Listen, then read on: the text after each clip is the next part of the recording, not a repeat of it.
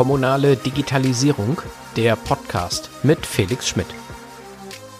Herzlich willkommen zu Folge 30 meines Podcasts zur kommunalen Digitalisierung. Mein Name ist Felix Schmidt, ich bin dein Moderator und Begleiter auf dem Weg in die kommunale Digitalisierung. Stück für Stück rückt beim Onlinezugangsgesetz das Machen in den Fokus. Nach vielen Jahren der Vorbereitung sind jetzt die ersten Leistungen online. Immer mehr Dienste stehen zur Nachnutzung bereit. Wir sprechen immer weniger davon, ob die Verwaltung mit den Bürgerinnen online kommuniziert. Es geht darum, wie sie es macht. Dabei wurde das OZG unter der Maßgabe der Nutzerinnenzentrierung entwickelt. Aber reicht das aus? Sind Menschen nicht viel diverser als ein paar Nutzerpersonas das ausdrücken können? Und gibt es neben den BürgerInnen nicht noch viel mehr Zielgruppen für Online-Leistungen? Hier denke ich beispielsweise an die Beschäftigten im öffentlichen Dienst, die mit neuen Prozessen auch arbeiten müssen. Hierüber hat sich Professor Simon Nestler nicht nur Gedanken gemacht. Er hat auch Vorschläge, wie Verwaltungen Leistungen nicht nur für alle Menschen gut aufbereiten können, sondern wie sie auch einen breiten Nutzen für alle Beteiligten schaffen können. Simon ist UUX-Experte und erklärt mir in unserem Gespräch nicht nur, was UUX bedeutet, sondern mit welchen kleinen Schritten Verwaltungen menschzentrierte Digitalisierung vorantreiben können. Hallo Simon, ich grüße dich. Hallo Felix. Ähm, Simon, ähm, das OZG ist ja jetzt schon höllisch kompliziert. Ähm, warum sollen wir jetzt auch noch eine andere Perspektive in die Umsetzung mit einbringen? Macht es das nicht noch alles viel schwieriger? Natürlich ähm, haben es Anforderungen so an sich, dass sie unter Umständen bestimmte Prozesse oder bestimmte Vorhaben noch mal etwas schwieriger machen. Aber ich würde sagen, wenn das OZG sich nicht an den Bedürfnissen der Menschen ausrichtet, dann können wir es aus meiner Sicht eigentlich auch gleich bleiben lassen. Mhm. Das heißt also, kein OZG ist an der Stelle auch keine, keine Lösung. Ähm, aber lass uns vielleicht mal mit den, ähm, ganz am Anfang auch, auch einsteigen, weil du sagst ja immer menschzentrierte Digitalisierung, das betrifft ja nicht nur das, das äh, Online-Zugangsgesetz. Um was geht es denn äh, dir beim Thema äh, menschzentrierte Digitalisierung ganz genau? Also letztendlich meine ich damit einfach eine Perspektive. Ich würde behaupten, eigentlich muss jede gute, ordentliche, vernünftige Digitalisierung, die wir betreiben, eine menschzentrierte Digitalisierung sein. Aber ich betone das so, weil ich erlebe, dass manchmal Digitalisierung nicht menschzentriert ist, dass sie sich also nicht an den Bedürfnissen der Menschen ausrichtet, sondern dass sie sich irgendwie an Technologien ausrichtet, dass sie sich vielleicht auch an ähm, Gesetzen ausrichtet oder an anderen eher verwaltungsinternen Abläufen ähm, ausrichtet. Und mit menschzentrierter Digitalisierung meine ich eigentlich eine Digitalisierung, die so ausgestaltet ist, dass die Menschen auch tatsächlich davon profitieren können. Das hört sich jetzt irgendwie merkwürdig an, wenn man das so hört und für mich gerade auch merkwürdig an, wenn ich mich so reden höre. Aber wenn wir uns anschauen, was wir tun, dann merken wir, dass wir häufig über Technologien reden, dass wir sagen, okay, wir brauchen jetzt die neue Software, wir brauchen das neue Programm und dann arrangieren wir irgendwie alles so drumherum. Dann schauen wir, dass wir Menschen möglichst gut mit der Software zurechtkommen. Mhm. Und ich würde immer sagen, nein, die Software, die muss gut mit uns Menschen zurechtkommen. Und das ist aus meiner Sicht genau das, was im Kern dieser menschzentrierten Digitalisierung steht, nämlich die Bedürfnisse von uns Menschen und die zu berücksichtigen, wenn ich etwas bauen möchte, ein Werkzeug bauen möchte, was uns hilft, unseren Alltag besser zu bewältigen. Jetzt wird ja bei der, bei der Digitalisierung, ich bleibe mal im öffentlichen Bereich und jetzt auch speziell beim Onlinezugangsgesetz, ähm, immer wieder die Nutzerzentrierung in den Fokus gerückt äh, bei der Erstellung von, von Leistungen. Ist das, mm, ist das äh, deckungsgleich an dieser Stelle oder siehst du da Unterschiede? Also da muss ich differenzieren, weil dieser Begriff der Nutzerinnenzentrierung äh, mit zwei unterschiedlichen Aspekten einhergeht. Einerseits aus dem Themenfeld der Mensch-Computer-Interaktion kennt man diese Begrifflichkeit, da redet man eben entweder von Nutzerinnenzentrierter Gestaltung oder von menschzentrierter Gestaltung. Und was man dort meint, ist, dass die, die etwas nutzen, aber am Ende des Tages auch Menschen sind. Also NutzerInnen sind immer Menschen in dieser Perspektive und ähm, man differenziert teilweise dazwischen. Manchmal nimmt man den Begriff synonym, manchmal sagt man aber auch, ja, das eine sind die Menschen, die direkt mit der Software in Kontakt kommen, die sie also nutzen. Und das andere sind eher die Menschen, die dann indirekt davon betroffen sind, dass zum Beispiel jemand anders die Software nutzt. Diese Perspektive ist aber nicht jetzt konsistent ähm, verbreitet aus meiner Sicht, dass man das immer klar so differenziert. Von daher kann aus meiner Sicht ähm, eigentlich kein gutes Argument wirklich dagegen sprechen, zu sagen, wir reden einfach immer von Menschen und wenn wir dann ins Detail gehen, beschreiben wir einfach, welche Rolle die Menschen haben.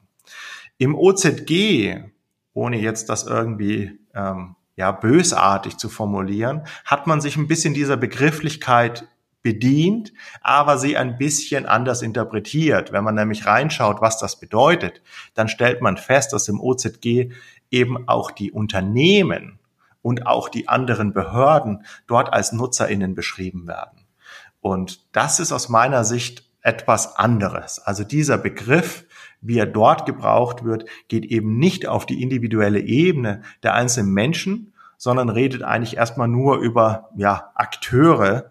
Ähm, und das ist schon wieder so ein bisschen etwas, was eigentlich dann die klassische Perspektive ist, dass man sagt, okay, Unternehmen und alle Menschen, die dort arbeiten, sind irgendwie gleich. Und genau das ist nicht die Perspektive der menschzentrierten Digitalisierung, sondern wir sagen, ähm, jeder Mensch ist unterschiedlich, auch wenn er die gleiche Rolle wahrnimmt. Und deswegen muss ich mich auch individuell mit den Fähigkeiten und mit den Erfahrungen und ja, mit den Möglichkeiten und mit den Erfordernissen und Bedürfnissen von jedem einzelnen Menschen auch beschäftigen, wenn ich etwas digitalisieren will.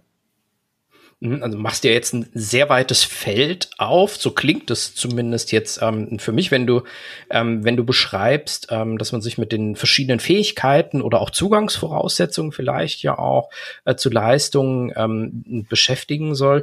Ähm, wenn wir uns jetzt mal eine eher vielleicht kleinere Kommunalverwaltung an der Stelle anschauen, ähm, wie kann man das denn in, in so kleine ähm, Häppchen vielleicht packen, dass das eine kleine Kommunalverwaltung, wenn die jetzt beispielsweise anfangen, neue digitale Leistungen bereitzustellen, eben auch mit mitdenken können. Welche, welche Anforderungen ähm, gibt es denn dort an, an diejenigen, ähm, die dafür die Verantwortung tragen, neue Leistungen bleiben jetzt im OZG-Kontext beispielsweise auch liefern zu können? Also die erste Frage, die ich mir stellen sollte als Verwaltung ist, welche Voraussetzungen muss ein Mensch erfüllen, dass er berechtigt ist, diese Leistung zu bekommen. Also was auch immer. Er muss Kinder haben, sie muss arbeitslos sein oder was auch immer unter Umständen die Voraussetzungen sind. Und die zweite Ebene, die mich, mit der ich mich beschäftigen muss, ist dann die Frage, welche Fähigkeiten muss denn die Person haben, um auch diese Leistung in Anspruch nehmen zu können, um diese Leistung beantragen zu können. Was muss ich konkret tun? Unter Umständen muss ich in der Lage sein, zum Beispiel ein Formular auszufüllen. Und dann sagen wir, okay, das ist aber etwas, was darüber hinausgeht, was ich eigentlich an Voraussetzungen brauche, sondern es sind Fähigkeiten, die ich habe. Unter Umständen muss ich auch in der Lage sein, bestimmte Dinge zu lesen und so weiter und so weiter. Und wenn ich darüber nachdenke, dann merke ich schon, dass ich mit jedem Prozess, mit allem, was ich tue, ähm, ja, bestimmte Menschen ausschließe, die zwar von den Voraussetzungen berechtigt wären, diese Leistung zu bekommen, die einen Anspruch hätten auf Kindergeld oder Elterngeld oder was auch immer, aber nicht in der Lage sind, ein bestimmtes Formular vielleicht auszufüllen. Ähm, und damit schließe ich diese Menschen unter Umständen erstmal aus.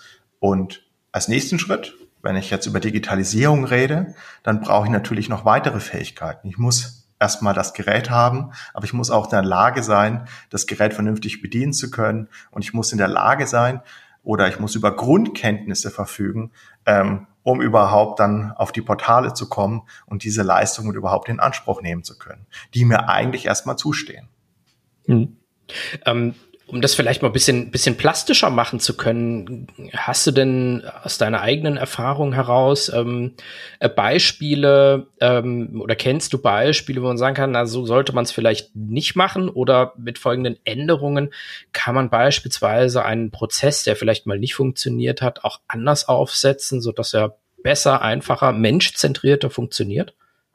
Also letztendlich muss ich leider sagen, dass ich, wenn ich in, in Behörden gehe oder zu Verwaltungen gehe und irgendwie dort ein Formular mir über den Weg läuft, dann kriege ich da relativ wenig Support. Das Einzige, was ich kriege, ist, vielleicht habe ich so etwas wie eine Ausfüllhilfe in menschlicher Form vor mir, ähm, um es etwas zynisch zu formulieren, die mir dann sagt, wo etwas einzutragen ist und wo etwas auszufüllen ist Häufig sind das Dinge, die ich schon 50 Mal an anderer Stelle ausgefüllt habe.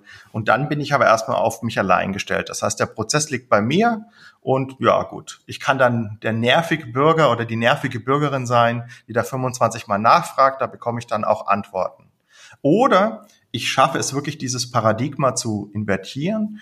Das ist tatsächlich etwas, was ich zum Beispiel bei der Sparkasse, ohne jetzt Werbung betreiben zu wollen, erst vor kurzem erlebt habe, wo ich ein Konto eröffnen wollte für unsere Kinder und ähm, ich mir schon gedacht habe, oh je, das dauert jetzt eine Stunde und ist sicherlich furchtbarer Formularkrieg, was man da wieder alles ausfüllen muss. Ja, und die, die nette Frau in der, in der Sparkasse setzte sich mir gegenüber hin. Ähm, der PC stand irgendwo an der Seite und nahm einfach so einen DIN A5-Zettel und hat mich gefragt, wie denn unsere Kinder heißen, wann die geboren sind, wie wir heißen, wann wir geboren sind und hat sich irgendwie noch Kopien von Ausweisen gemacht und noch ein paar weitere Fragen gestellt. Na, es hat vielleicht fünf Minuten gedauert, zehn Minuten gedauert. Und dann sagte sie ganz trocken so, das war's. Ich tippe das jetzt alles in diese Formulare für Sie ein. Sie brauchen bei dem Tippen eigentlich nicht zuschauen. Ich habe alle Informationen und ich schicke Ihnen dann so in der Woche alle Formulare per Post. Können Sie nochmal alles durchlesen und dann überall, wo es markiert ist, unterschreiben und mir zurückschicken da habe ich mir gedacht, wow, das ist irgendwie ein ganz anderes Selbstverständnis, das auch des Jobs, eben zu sagen, ich helfe nicht Menschen dabei, die Formulare auszufüllen, indem ich ihnen sage, was wo einzutragen ist, sondern ich helfe Menschen dabei, indem ich die Arbeit des Ausfüllens, soweit es eben nicht erforderlich ist, reduziere und mich wirklich als Dienstleisterin und als Dienstleister verstehe, die das einfach tagtäglich tut, die weiß, wo was ausgefüllt werden muss, weil ich es einfach ja Menschen hundertmal am Tag erkläre. Und vielleicht kann ich da wirklich noch einen Schritt weiter denken und wirklich überlegen, ganz neue Services und ganz neue Dienstleistungen zu etablieren. Also, was du jetzt ähm, beschrieben hast, war ja ein äh, im, im höchsten Maße analoger Prozess und die meisten Verwaltungskontakte, die die Menschen heute haben, finden ja analog statt. Ähm, ist es für dich eine, ich sag mal, ein, ein Feld, bei dem man so eine, ich sag mal, menschzentriert Perspektive als Verwaltung auch mitdenken sollte? Oder ist es etwas, das käme jetzt sozusagen auf Verwaltung zu, wenn man anfängt, die Dienstleistung auch online anzubieten? Also ist das eine, ein reines Online-Thema für dich oder ist das ein Online- und natürlich auch analoges Thema? Also in dem Moment, das erleben wir eben sehr stark, in dem Moment, wo wir über menschzentrierte Digitalisierung nachdenken, denken wir einfach über Prozesse nach und merken, dass unsere Prozesse unter Umständen zu kompliziert sind. Und dass natürlich auch, wenn wir versuchen, etwas zu digitalisieren, plötzlich offensichtlich wird, dass wir an mancher Stelle einfach zu kompliziert gedacht haben oder immer noch denken und dass manche Dinge einfacher funktionieren könnten. Und da stellt sich für mich immer die Frage, ganz naiv, warum digitalisieren wir das überhaupt? Einen bestimmten Prozess, ein bestimmtes Verfahren. Und meine Antwort darauf lautet immer, weil wir effizienter werden wollen. Also es ist kein Selbstzweck, sondern wir wollen effizienter werden, wir wollen Dinge effektiver machen, natürlich auch. Und wir wollen auch, dass es insgesamt zufriedenstellender wird. Und so typische Beispiele, wie dass ich meine Online-Funktion meines Personalausweises jetzt nutze, um irgend so eine Gewerbeanmeldung dann elektronisch digital abgeben zu können. Wenn ich das aus Perspektive der Effizienz betrachte, dann ist es meist schneller, das auszudrucken, analog auszufüllen, schnell in den Briefumschlag zu machen und persönlich das liegt jetzt daran, dass es nicht so weit weg ist, zum Gewerbeamt zu bringen, wie dass ich das irgendwie versuche, online digital zu machen. Und damit hat natürlich die Digitalisierung immer einen Zwang, sich zu rechtfertigen. Wenn es etwas ist, was die Dinge komplizierter macht, dann frage ich mich doch als Bürgerin und Bürger immer, warum um alles in der Welt sollte ich das denn tun? Hm.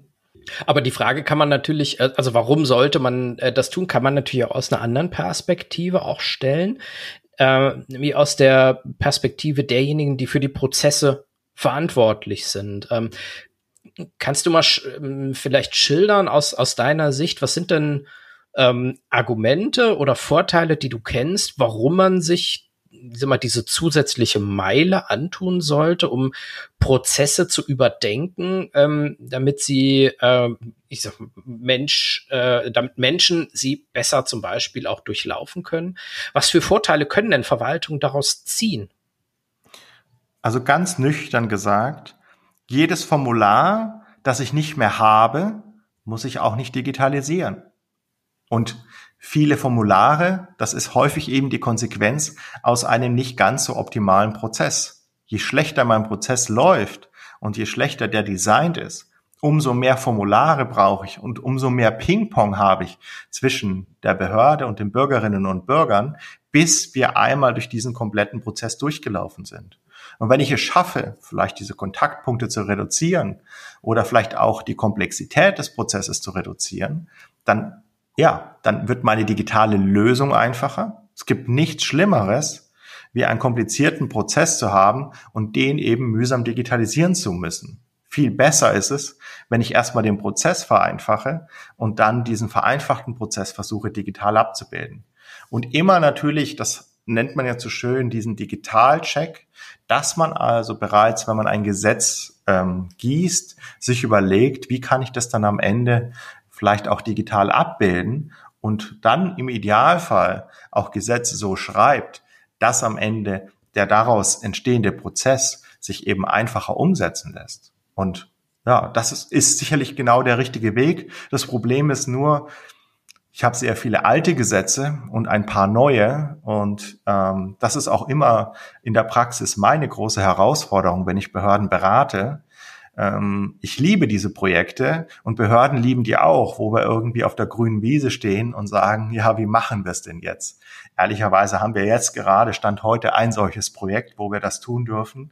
Und bei allen anderen ist es so, dass es leider schon ein System gibt, dass es leider schon Prozesse gibt und dass es Gesetze gibt. Und wir eigentlich überlegen müssen, wie machen wir das, was eben jetzt nicht optimal ist, wie machen wir diese unglücklich, im Moment sehr unglücklich und ja nicht sonderlich effizient gestaltete Welt denn jetzt ein bisschen effizienter ähm, und wie schaffen wir es letztendlich, diesen ja suboptimalen Prozess eben zu digitalisieren.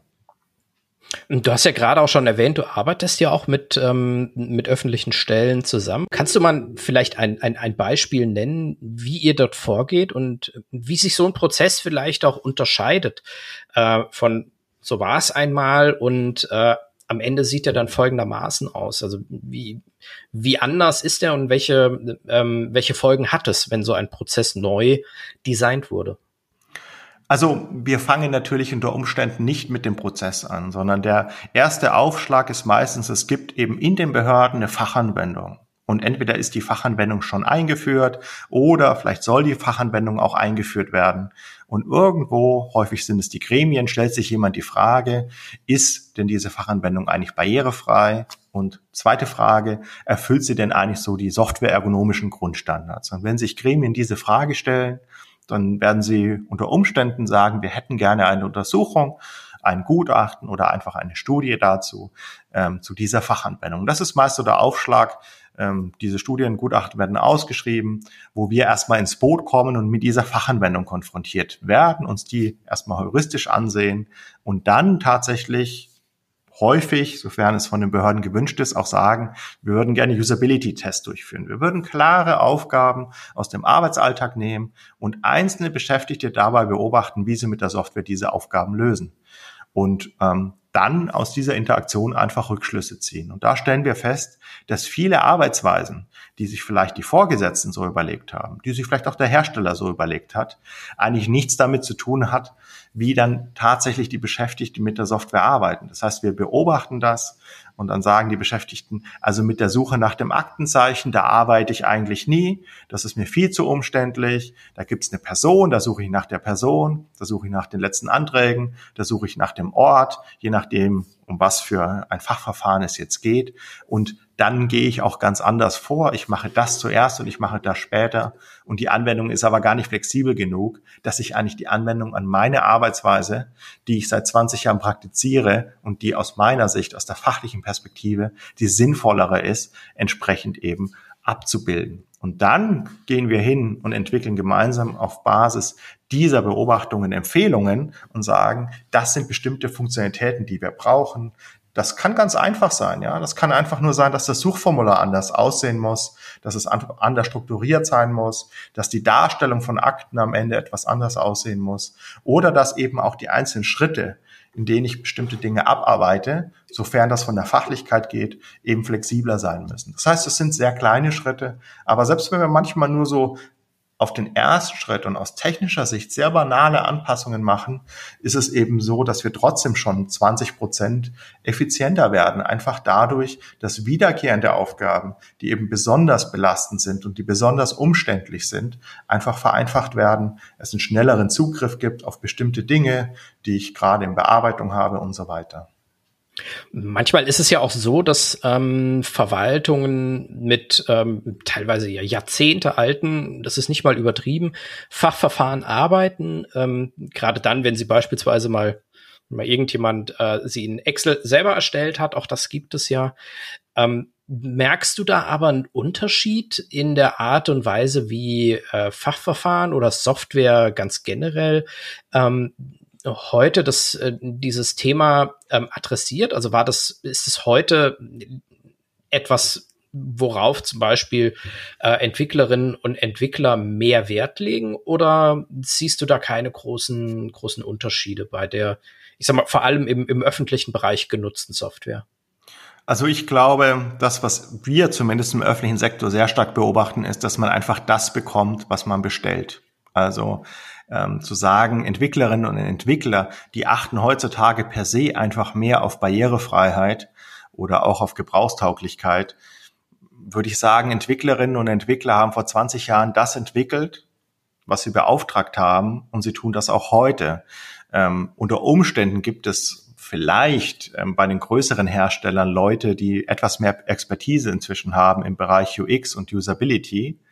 Aber die Behörde, glaube ich, muss schon Mechanismen entwickeln, auch im Rahmen der öffentlichen Vergabe, solche Kompetenzen auch zu honorieren. Das heißt, wenn ich also in der Lage bin, mit meinem Prozess barrierefreie Lösungen zu schaffen, dann muss sich das für mich als Unternehmen auch in irgendeiner Form lohnen und dann muss es auch wirtschaftlich sein.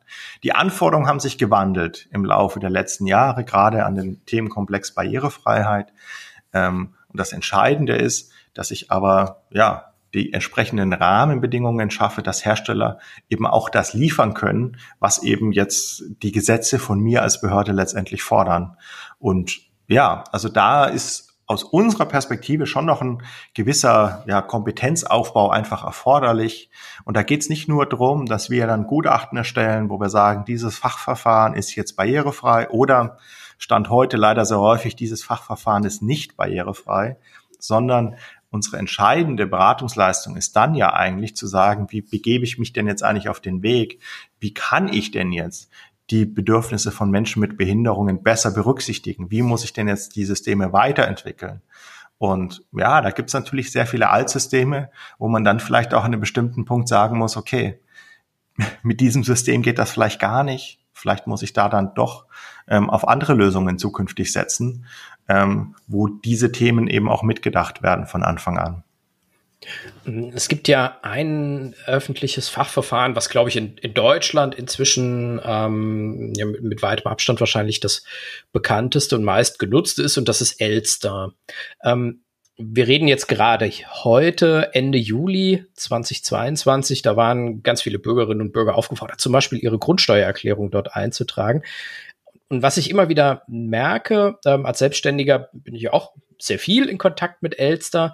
Ähm, an, an dieser Plattform scheiden sich ja gerade was so die, ähm, die, die UX ähm, von Elster angeht, absolut die Geister. Ähm, manche, die eher so aus dem technischen Bereich kommen, nehme ich wahr, ähm, die sind begeistert, sagen, ach, wie wundervoll, einfach kann doch eine, äh, kann doch eine Online-Anwendung sein bei vielen anderen, wo tendenziell ich auch dazu gehöre, sagen, ach, das ist doch ein schreckliches äh, Programm. Ähm, es ist nicht eingängig, nicht, ähm, nicht einfach, nicht wirklich einfach verständlich. Ähm, ist das, wie, wie sieht das aus deiner Perspektive äh, aus? Gibt es auch bei Software ähm, wenn sie ähm, aus einer, ich sag, aus einer äh, Perspektive mitentwickelt wurde, die zum, zum Beispiel Zugangsvoraussetzungen ähm, mit bedenkt, dann immer noch so eine große Range an, an Erwartungen und Reaktionen. Ähm, oder gibt es dort in der Tat vielleicht auch, auch bei der Software aus deiner Sicht vielleicht noch Optimierungsmöglichkeiten, die man ergreifen könnte, um ähm, die Zugänglichkeit auch zu vereinfachen? Also das ist natürlich ein ganz spannendes Thema. Also ich muss ehrlicherweise sagen zu Elster, dass ich glaube ich fünf Jahre ist es jetzt ungefähr her, Elster den Rücken gekehrt habe. Ich sage jetzt nicht, was für Drittprogramme ich nutze, aber es gibt sicherlich sehr gute Software, die eine sehr gute UX hat und sehr gute Schnittstellen hat zu Elster, um all diese Dinge dann für mich zu machen. Also das ist für mich eigentlich das beste Beispiel, dass gute, dass man mit guter UX Geld verdienen kann. Und da schaue ich nicht so sehr auf Elster, sondern ich schaue eher dann auf die Drittprogramme, die es gibt, die eigentlich genau das Gleiche tun, aber für mich deutlich besser verständlich, wenn ich nicht irgendwie Steuerberater oder Steuerberaterin bin und mich damit wirklich gut auskenne und all die Begrifflichkeiten, die dort erwähnt sind, vor allem überhaupt auch nur annähernd verstehe. Ähm, und das zweite ist, glaube ich, immer, immer dieser, ja, das wabert so ein bisschen durch die Gegend, das Usability, ja, etwas ist, was super individuell ist. Die einen finden so besser und die anderen finden so besser. Das stimmt natürlich. Aber ähm, es geht ja nicht drum eigentlich, wie ich es finde, sondern es geht ja drum, wie gut es funktioniert. Und das Wunderbare ist, ich kann zwar sagen, dass es in Rot schöner aussieht wie in Grün, aber am Ende des Tages ist entscheidend, wenn ich zwei verschiedene Ansätze habe, ähm, wie lange brauche ich für meine Steuererklärung mit Ansatz A und wie lange brauche ich mit, für meine Steuererklärung mit Ansatz B. Und dann kann ich das für alle, weiß ich nicht, vielleicht 40 Millionen Menschen, die Steuererklärungen machen, Gut, alle müssen keine Steuererklärung machen. Für all die Menschen, die Steuererklärungen machen, theoretisch vergleichen. Ich kann sagen, wie gut ist Alternative A und wie gut ist Alternative B.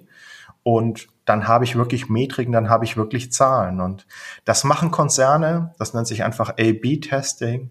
Das kann ich ganz fein granular machen. Wenn ich Amazon heiße und mir überlege, wie sieht der perfekte Kaufen-Button aus, dann kann ich das einfach live machen.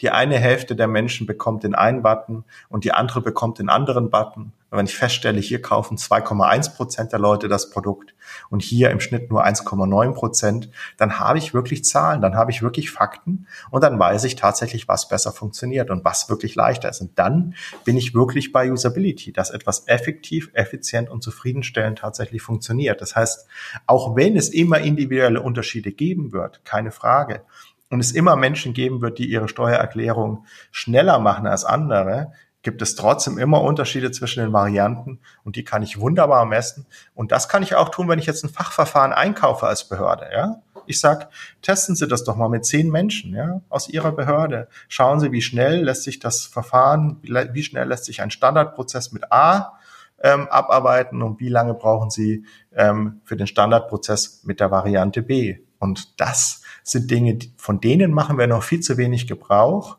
Ähm, und die sind aber aus meiner Sicht ganz erfolgsentscheidend, wenn wir Überlastung zum Beispiel auch in Kommunen reduzieren wollen, wenn wir sagen, okay, wir haben alle riesen Überstundenkonten, ja, dann sind effiziente Softwareanwendungen genau die Lösung dafür, dass wir die eben abschmelzen können.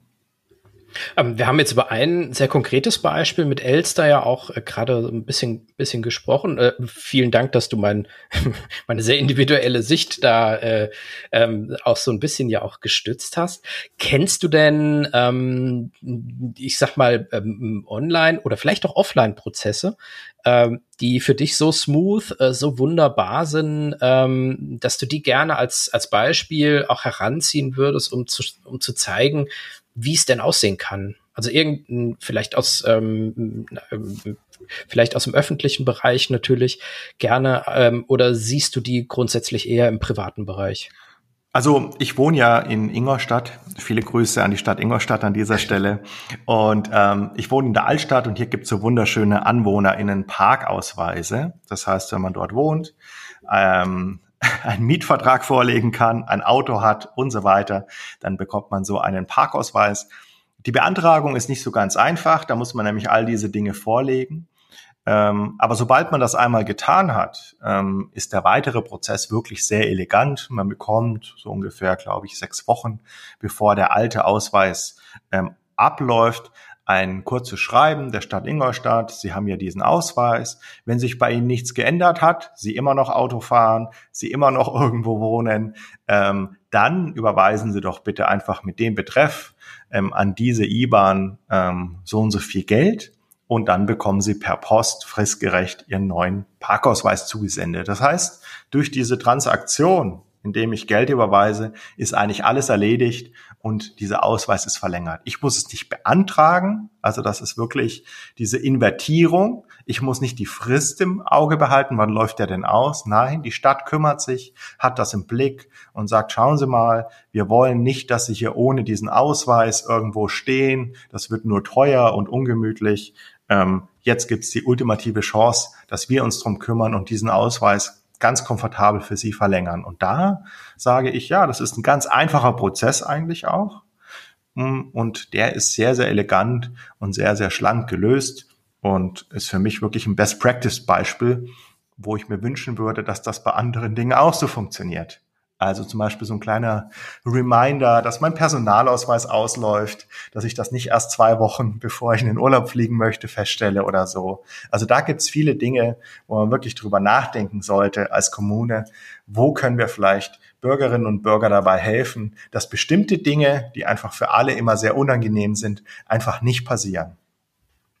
Also das ist jetzt natürlich ein hervorragendes ähm, Beispiel, weil die müssen ja irgendwie auch selber drauf gekommen sein, ähm, dass sie den, dass sie den Prozess so aufsetzen.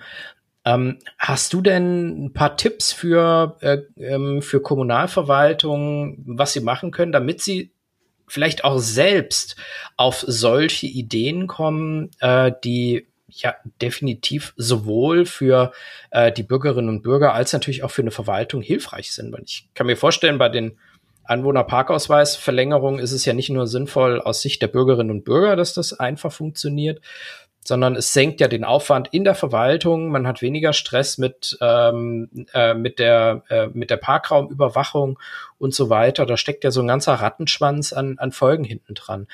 Hm, kennst du da so kleine äh, Tipps und Tricks, ähm, die man vielleicht einer Verwaltung an die Hand geben kann, wenn sie Prozesse mal überprüfen, hm, wie man, mit welchen Techniken oder Methoden man vielleicht dazu kommt, solche Ideen zu finden und dann auch umzusetzen. Also ich glaube, das Entscheidende, was immer am Anfang steht, ist, mit den Menschen zu sprechen. Und zwar in dem Fall mit denen, die in der Behörde dafür verantwortlich sind, die Ausweise zu verlängern. Und auf der anderen Seite mit den Menschen, die solche Anwohnerinnen Parkausweise haben. Und dann einfach mal zu schauen, wo sind vielleicht die Schmerzpunkte, wo ja in dem Prozess sind die schwierigen Stellen, was kann alles schiefgehen, wovor haben vielleicht auch die Menschen Angst, was ist unangenehm, und auf der anderen Seite auch in der Behörde, was ist besonders arbeitsintensiv? Ja, häufig hat man ja 80 Prozent der Fachverfahren, die gehen sehr reibungslos durch. Und dann gibt es diese 20 Prozent Sonderfälle, die unglaublich schmerzhaft sind und die einem unglaublich viel Arbeit machen. Und da durchaus mal zu sagen, was ist so der Standardfall? Wie können wir uns vielleicht die Arbeit bei diesen 80 Prozent noch einfacher machen, so dass wir, aus, dass wir auch ausreichend Energie haben für diese 20 Prozent der Sonderfälle. Und ich glaube, in den Kontakt zu kommen mit den Bürgerinnen und Bürgern und aber auch mit den Beschäftigten. Das ist, glaube ich, der erste wichtige Schritt. Und ich glaube dann, dass einfach eine Fülle von Komplexität entsteht, ähm, dass man dann eben auch Expertinnen und Experten braucht, die einem dabei he helfen, dann auch ähm, aus diesen Informationen, die man gesammelt hat, ähm, ja, Dinge ableiten zu können. Wie kann ich tatsächlich den gesamten Prozess menschzentrierter machen? Wie kann ich unter Umständen einfach die Qualität meines Services auch verbessern? Also wenn ich einfach das ungefiltert erstmal tue, werde ich wahrscheinlich erstmal von dieser Komplexität an Input überfordert sein und dann keine Systematik haben, wie wähle ich jetzt den wertvollen Input aus und wie wähle ich jetzt den wert weniger wertvollen Input aus. Also wenn ich das nicht sauber mache, dann ist immer noch die Gefahr groß, dass es am Ende irgendeinen Teamleiter, eine Teamleiterin, eine Abteilungsleiter, eine Abteilungsleiterin gibt, die dann da wieder von diesem ganzen tollen Input Dinge auswählt und sagt, das halte ich für vernünftig und das halte ich für weniger vernünftig. und dann ist nichts gewonnen. Ja, dann hat man zwar die Menschen, die Bürgerinnen und Bürger irgendwie als Ideengeber erstmal genutzt, aber man schafft es eben nicht, ihre Bedürfnisse wirklich in dem gesamten Prozess zu berücksichtigen. Das heißt, an den Menschen ansetzen und dann aber auch darauf schauen, dass diese Bedürfnisse auch wirklich nicht unter den Tisch fallen, auch wenn es vielleicht unbequemere Bedürfnisse sind. Und da sage ich immer, da sind wir genau in dieser Rolle zu sagen, wir sind sowas wie die Anwälte und Anwältinnen derjenigen, die am Ende damit arbeiten sollen, die am Ende damit zu tun haben, weil die Menschen sitzen nämlich klassischerweise in Behörden, in diesen großen Gesprächsrunden selten mit am Tisch und die brauchen aber gerade das Sprachrohr, damit nicht nur solche Dinge wie Datenschutz, IT-Sicherheit und die üblichen ähm, Aspekte ähm, berücksichtigt sind, sondern dass diese Bedürfnisse eben auf einer Augenhöhe dann auch mitverhandelt werden können. Du bist ja nicht nur ähm, Professor, sondern du bist ja auch Mensch. Ich will das nicht auseinander dividieren, aber ich will jetzt mal besonders auf den Menschen Simon Nestler kommen. Ähm, du ähm, interagierst ja auch sehr viel mit Behörden. Du hast ja vorhin gerade schon ähm, von, von der Verlängerung deines Anwohnerparkausweises ja auch ähm, erzählt. Ähm, aus, aus deiner eigenen ähm, äh, Praxis, gibt es einen Prozess, von dem du sagst, na, den würde ich aber gerne mal neu strukturieren, den würde ich aber gerne mal umgestalten, weil der folgende Punkt gefällt mir überhaupt nicht. Gibt es da äh, so ein, ein Beispiel, wo du sagst, da würde ich gerne mal sofort einsteigen? Also wir waren gerade schon beim Thema, weil das mich jetzt ganz aktuell mit den mit den Ausweisen und den Urlauben, weil das natürlich mich wirklich äh, umtreibt und ich glaube jeden das umtreibt, der der Kinder hat oder die Kinder hat und weiß, dass so ein Kinderreisepass irgendwie ein Jahr gültig ist und dass er im Zweifelsfall immer genau dann abgelaufen ist, wenn sie irgendwie in den Urlaub wollen. Da würde ich mir tatsächlich wünschen, dass das irgendwie reibungsloser geht und man da nicht irgendwie dieses Damoklesschwert hat, wenn man da keinen gültigen Pass hat, dann bleibt man irgendwie doch zu Hause. da würde ich mir tatsächlich, ja, ich weiß nicht, ich habe jetzt nicht die perfekte Idee. Ähm, da bin ich noch auf der Ebene, dass ich da Bedürfnisse habe oder Erfordernisse habe, ähm, die erfüllt sein sollten und die lauten, ich möchte nie, dass einer bei uns in der Familie irgendwie ähm, kein gültiges Reisedokument hat. Und ja, vielleicht haben ja die Podcast-Hörerinnen und Hörer irgendwie eine gute Idee, wie man das tatsächlich sicherstellen kann. Weil ja, also das ist sicherlich ähm, sehr schmerzhaft, wenn es einem passiert. Und ja, ist ein Stress, der aus meiner Sicht aber vermeidbar wäre. Ja, das kann ich ähm, sehr gut, sehr gut verstehen. Bei uns steht ja auch gerade jetzt der Urlaub bevor ich nehme das mal zum Anlass, mal zu schauen, ob der Reisepass von meinem Sohn noch gültig ist. ich weiß es nämlich in der Tat, ähm, in der Tat auch nicht. Aber ja, ähm, ähm, sehr gerne. Also wenn es da äh, Ideen gibt ähm, von den Hörerinnen und Hörern, gerne mal, äh, gerne mal kommentieren. Vielleicht mal so reingeworfen, auch wenn E-Mail natürlich ein ganz schreckliches Tool manchmal sein mag. Ähm, aber es ist natürlich sehr praktisch und ich kann mir ehrlich gesagt nicht vorstellen, dass es unmöglich sein soll, ähm, wenn die Daten in einem ähm, im, im, Bürgeramt vorliegen, dass dann nicht automatisch getriggert eine entsprechende Erinnerung an eine vielleicht zumindest mal bei denen, bei denen eine E-Mail vorliegt, ähm, entsprechenden Erziehungsberechtigten rausgehen. So kompliziert kann es doch eigentlich nicht sein. Und ich höre jetzt schon mindestens drei Stimmen, die mir zurufen, doch. Aber ähm, ich äh, glaube, äh, es gibt ja schon auch, auch Lösungen, ähm, die so etwas ja auch schon äh, geschafft haben. Äh, lieber Simon, vielen Dank für das Gespräch. Ich hoffe, ähm, die Hörerinnen und Hörer konnten einiges da auch mit, äh, mit reinnehmen. Gerade sind ja auch viele von den äh, Hörerinnen und Hörern dabei, neue Leistungen ähm, zu erstellen, ähm, OZG-Leistungen, äh, Prozesse zu verändern, ähm, teilweise Verwaltung wirklich auf den Kopf zu stellen.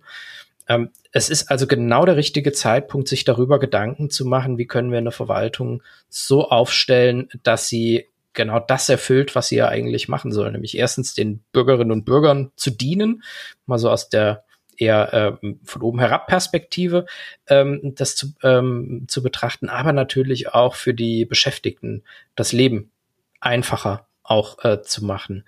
Ähm, für die Impulse, die du gegeben hast, vielen Dank an der Stelle ähm, und wünsche dir noch einen schönen Tag. Ja, vielen Dank, Felix, für den spannenden Austausch. Und zu dem Thema E-Mail vielleicht zum Schluss ähm, an die Hörerinnen und Hörer nochmal, falls tatsächlich irgendwie sich Anknüpfungspunkte ergeben oder auch Fragen ergeben. Ich freue mich auf jeden Fall über Rückmeldung, Feedback und auch über Fragen. Ähm, zögern Sie nicht, mich einfach anzuschreiben. Genau.